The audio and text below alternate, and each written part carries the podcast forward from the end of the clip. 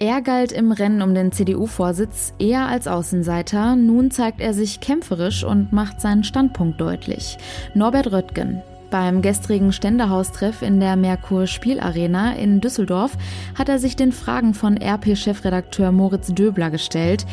Wir haben hier im Podcast einen kleinen Einblick daraus. Und wie geht es weiter mit dem Thema Nachhaltigkeit und vor allem mit dem Plastik? So viel kann ich schon mal verraten, es tut sich was. Heute ist Dienstag, der 6. Oktober. Ich bin Julia Marchese. Schönen guten Morgen. Der Rheinische Post Aufwacher. Der Nachrichtenpodcast am Morgen. Wer einen Blick aus dem Fenster wirft, erkennt schnell, das Wetter ist und bleibt noch immer nass und ungemütlich. Auch für die kommenden Tage gibt es dafür leider keine Entwarnung. Das bestätigt auch der Deutsche Wetterdienst. Das Wetter bleibt heute wechselhaft. Zeitweise ist auch mit schauerartigem Regen zu rechnen. Am Nachmittag sind sogar kurze Gewitter möglich. Die Höchstwerte liegen bei 12 bis 16 Grad. Die Nacht sieht dann ähnlich aus. Es ist stark bewölkt und zeitweise ist Regen zu erwarten. Die Tiefstwerte liegen dann bei 11 bis 6 Grad. Morgen wird es dann noch ein bisschen ungemütlicher. Es bleibt stark bewölkt und es ist den ganzen Tag mit Schauern zu rechnen. Die Temperaturen liegen dennoch bei milden 12 bis 16 16 Grad. Auch der Donnerstag beginnt stark bewölkt und von Südwest bis Nordost ist mit verstärktem Regen zu rechnen. Die Höchsttemperaturen liegen da bei 13 bis 16 Grad. Ab dem Nachmittag sind dann auch wieder gebietsweise Windböen möglich. Die ziehen sich bis in die Nacht durch bei Tiefstwerten zwischen 12 und 8 Grad. Er war der Überraschungskandidat um den CDU-Vorsitz und galt dabei auch eher als Außenseiter, Norbert Röttgen. Bereits in den vergangenen Wochen hat der derzeitige Vorsitzende des Auswärtigen Ausschusses des Bundestags aber stark aufgeholt. Als Außenpolitikexperte konnte er mit den aktuellen Themen wie dem Weiterbau der Gaspipeline Nord Stream 2 oder aber auch der bevorstehenden Präsidentschaftswahl in den USA punkten. Gestern Abend fand in Düsseldorf der Ständehaustreff statt. Durch die Corona-Pandemie wurde das Netzwerkertreffen in die Merkur Spielarena verlegt. Vor rund 500 Gästen aus Politik, Wirtschaft und Gesellschaft stellte sich der CDU-Politiker Norbert Röttgen den Fragen von RP-Chefredakteur Moritz Döbler. Im Gespräch äußerte er sich auch zu seinen Chancen gegenüber seinen Mitbewerbern Armin Laschet und Friedrich Merz. Sie werden gemeinhin porträtiert als ein Außenseiterkandidat. Sehen Sie das auch so? Wollen Sie Favorit sein? Nein, der, Favoritenrolle hat ihre Schwierigkeiten. Zum Beispiel vor zwei Jahren war die Erwartung an die Rede von Friedrich Merz unermesslich hoch, die an Annegret Karrenbauer gar nicht so hoch. Und Erwartungsmanagement ist ein Teil manchmal von Erfolg oder auch von Misserfolg. Ich würde aber sagen, dass diese Betrachtung auch nicht mehr aktuell ist, nach meiner eigenen Bewertung, Analyse, die wir auch vornehmen, die ich nicht nur alleine vornehme, war das über Monate so. In diesen Monaten war ich trotzdem nicht inaktiv, sondern habe kommuniziert, habe mich bemüht, meine Gedanken präzise vorzutragen, konturiert, sodass ein Bild entsteht, was will der eigentlich? Und darum glaube ich, haben wir jetzt eine Situation erreicht, in der wir auf gleicher Augenhöhe sind. Und die Situation im Moment ist die, dass jeder gewählt werden kann. Mit der Bewerbung um den Parteivorsitz ist auch das Thema der Kanzlerschaft nicht weit entfernt. Dazu äußerte sich Röttgen entschlossen. Für mich ist das nicht das Vehikel um zu. Ich kandidiere nicht für dieses Amt, um das andere zu werden, sondern es ist ein Zweck in sich selbst. Und gleichzeitig gehört es zum Anspruch des CDU-Vorsitzenden, sich das Amt des Kanzlers zuzutrauen. Und ich glaube, eine Vorstellung von dem Amt zu haben. Und darum sage ich, habe ich mich durchgerungen zu der Einschätzung, ich traue es mir zu.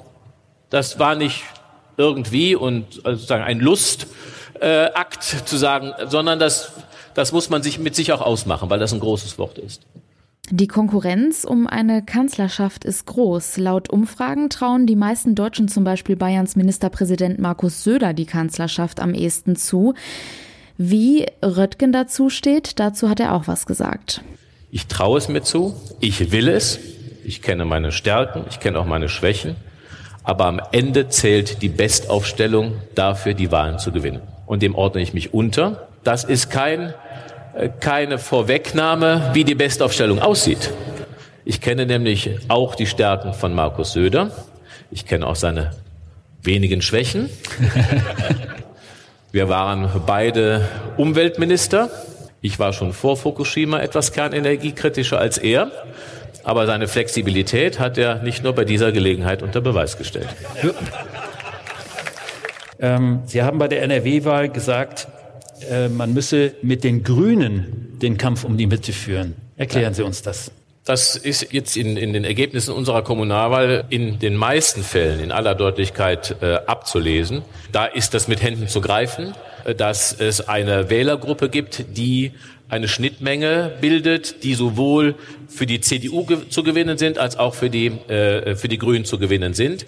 Äh, Im Übrigen sind es allgemeine Untersuchungen, die besagen, die Schnittmenge zwischen CDU und Grünen Wählerschaft beträgt rund 14 Prozent. Für die CDU ist daraus die Schlussfolgerung, dass die Wahlen erstens immer noch in der Mitte gewonnen werden, aber dass der neue Wettbewerber für die CDU in der Mitte die Grünen sind. Und wenn wir gewinnen wollen, müssen wir diesen Wettbewerb, vor allem diesen Wettbewerb annehmen und gewinnen. Röttgen steht für eine moderne Mittepolitik. Das macht seine inhaltliche Ausrichtung immer wieder deutlich. Also wir müssen Klimapolitik, Umweltpolitik genauso ernst nehmen wie Wirtschaftspolitik und mhm. Finanzpolitik und Außenpolitik und Verteidigungspolitik. Wir müssen es auch im Herzen und im Verstand aufnehmen, denn ansonsten spüren vor allen Dingen jüngere Menschen, dass wir ein taktisches Verhältnis dazu haben, weil man es sagen muss und was tun muss, aber es kommt nicht von innen. So, das, das müssen wir mal selbstkritisch verändern. Und dann haben wir enorme Potenziale. Der 54-Jährige will etwas verändern und die Partei mit einem Zukunftsprogramm wieder attraktiv gestalten. Man muss sich die Frage beantworten, wie wichtig ist es, dass die große deutsche Volkspartei in diesen Zeiten von Unsicherheit, Bedrohung, Orientierungsverlust, dass sie weiter führt, dass sie sich dazu auch erneuert. Man kann nicht sagen, wir machen alles weiter so. Ich halte das für wirklich wichtig und darum ist es wichtig, dass wir hinreichend stark sind, um eine Regierung zu führen. Welche der drei Bewerber für die Partei am attraktivsten erscheint, das entscheidet sich dann beim Parteitag in Stuttgart am 4. Dezember. Weniger Plastik, das wäre gut für die Umwelt, aber irgendwie muss man das Spülmittel ja auch aus dem Supermarkt oder der Drogerie nach Hause transportieren. In einigen Städten gibt es schon Alternativen, die unverpackt Läden. Hier hat man die Möglichkeit, alles nach Bedarf abzufüllen, ganz ohne Verpackungsmaterial. Natürlich sind diese Läden noch rar gesät und nicht jeder hat die Möglichkeit, davon Gebrauch zu machen. Jetzt springen aber auch die beiden Drogerieketten Rossmann und DM auf den Zug der Nachhaltigkeit auf und bieten einige wenige Produkte zum Selbstabfüllen an. Sebastian Kallenberg aus der RP-Redaktion hat sich das mal genauer angeschaut. Was genau steckt denn jetzt hinter dieser Aktion? Ja, es geht um eine äh, Testphase in den beiden Drogerieketten DM und Rossmann. Die regeln das ähnlich, wie man es aus diesen Unverpacktläden kennt. Ähm, die Unverpacktläden versuchen ja möglichst äh, verpackungsfreies Einkaufen zu ermöglichen. Und das genau möchten jetzt DM und Rossmann auch machen, zumindest schon mal bei Wasch- und Spülmittel. In ausgewählten Märkten in Deutschland werden jetzt sogenannte Nachfüllstationen aufgestellt, äh, an denen man sich per Knopfdruck äh, Wasch- und Spülmittel äh, abzapfen kann. Und dann stehen daneben äh, aus recyceltem Plastik extra Flaschen, in denen man sich äh, Wasch- und Spülmittel abfüllen kann. Und wenn man diese Wasch- und Spülmittel dann aufgebraucht hat, kann man mit genau diesen recycelten Plastikflaschen wieder in diesen DM oder in den Rossmann gehen und sich an dieser Nachfüllstation äh, sein Wasch- und Spülmittel erneut abzapfen. Welchen Umfang hat denn das Ganze? Ja, genau. Es geht darum, wie gesagt, um eine Testphase über ein Jahr. DM ist da mit 15 Märkten dabei und Rossmann mit fünf Märkten, wobei äh, auch Düsseldorf, Münster und Ibbenbüren als drei Märkte in, in NRW äh, zu dieser Testphase gehören. Und äh, bei Rossmann sind es äh, zwei Märkte in NRW, nämlich einer in Köln und auch einer in Münster. Und warum machen die das? Ja, es geht natürlich um das Thema Nachhaltigkeit, was ja ein großes Thema ist. Und diese Drogeriemärkte sehen sich natürlich auch in der Verantwortung zu schauen, wie kann man unnötige Plastikverpackungen äh, reduzieren, um weniger Plastikmüll zu produzieren. Und wenn man mal so überlegt, wie viel Plastikmüll bei der Verwendung von äh, Wasch- und Spülmitteln oder auch Duschgel anfällt, ist natürlich eine recht große Menge und durch diese wiederverwertbaren recycelten Plastikflaschen und der Möglichkeit, sich die Sache die selber abzufüllen, diese Wasch- und Spülmittel, reduziert man natürlich den, den Plastikmüll, der anfällt. Und wenn der Test jetzt gut verläuft, soll das Konzept dann auch ausgeweitet werden? Ja, auf jeden Fall. Wie gesagt, es wird jetzt erst einmal äh, mit diesen speziell dafür hergestellten äh, Nachfüllstationen getestet. Die Testphase ist jeweils auf ein Jahr angelegt und sollte das bei den Kunden gut ankommen äh, und das, das Handling der Nachfüllstation gut sein. Also da geht es natürlich auch darum, äh, wie ist die Bedienung, wie einfach sind diese Geräte zu säubern. Dann möchten die beiden Ketten das natürlich auch auf äh, weitere, äh, weitere Märkte ausweiten. Wie schätzt du das ein? Ist das wirklich nachhaltig oder betreiben Rossmann und DM Greenwashing? Also sprich, wollen sie sich vor allem den Anstrich der Nachhaltigkeit geben? Also ich habe da auch mit äh, dem Geschäftsführer vom Handelsverband Kosmetik gesprochen, Elmar Keldenich, und er sagt auf jeden Fall, äh, ist das eine gute Sache, um äh, ja, Umweltschutz weiter nach vorne zu bringen. Ähm, es ist einerseits für den Konsumenten auf lange Sicht gesehen äh, gut, weil er, seine, weil er die Kosten geringer halten kann. Es fallen weniger Kosten an für die, für die fehlende Verpackung, die man natürlich nicht zahlen muss. Ähm, für den Händler ist es äh, besser, weil er der, der Transport von Wasch- und Spülmittel effizienter gestaltet werden kann. Ähm, weil natürlich einfach größere Mengen ähm, in die Läden gebracht werden können im Vergleich zu den kleineren Flaschen, wenn das äh, Spülmittel abgefüllt wäre.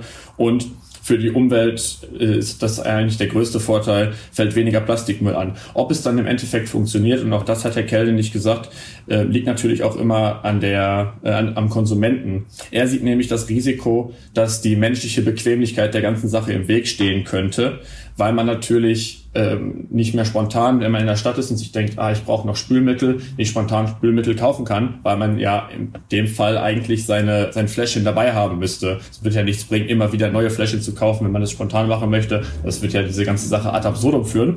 Deswegen äh, muss man sich natürlich immer im Vorfeld schon überlegen, dass man, wenn man Spülmittel und Waschmittel braucht, dass man da sein wiederverwertbares Fläschchen dabei hat.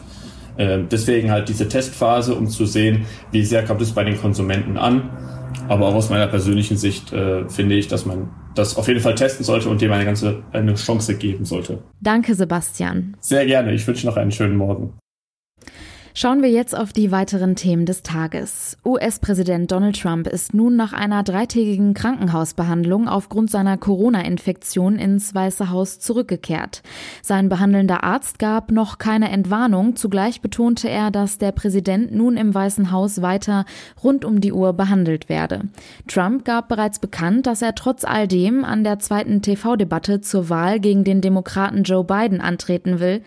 Die zweite von insgesamt drei geplanten Debatten ist für den 15. Oktober angesetzt. Nach mehreren rechtsextremistischen Verdachtsfällen bei Polizeibehörden, unter anderem in NRW, stellt Bundesinnenminister Horst Seehofer heute einen Lagebericht von Bund und Ländern vor. Der Bericht wurde vom Bundesamt für Verfassungsschutz erstellt und umfasst neben den Polizeibehörden auch die Geheimdienste. Das Bundesamt hatte dafür einen Fragebogen an jede einzelne Behörde verschickt. Die Corona-Infektionszahlen stellen die Bundesländer vor neue Herausforderungen, was den Umgang mit den inländischen Risikogebieten betrifft. Das Gesundheitsministerium NRW hat bereits mitgeteilt, dass es für Nordrhein-Westfalen weiterhin keine besonderen Einschränkungen geben werde. Ein- und Ausreisen sind demnach weiterhin möglich. Der SPD-Gesundheitsexperte Karl Lauterbach hingegen hält die unterschiedlichen Regelungen der Bundesländer für unverständlich und nicht praktikabel. Er plädiert dafür, mehr an den Ursachen der Verbreitung des Virus zu arbeiten, wie zum Beispiel an Schulen.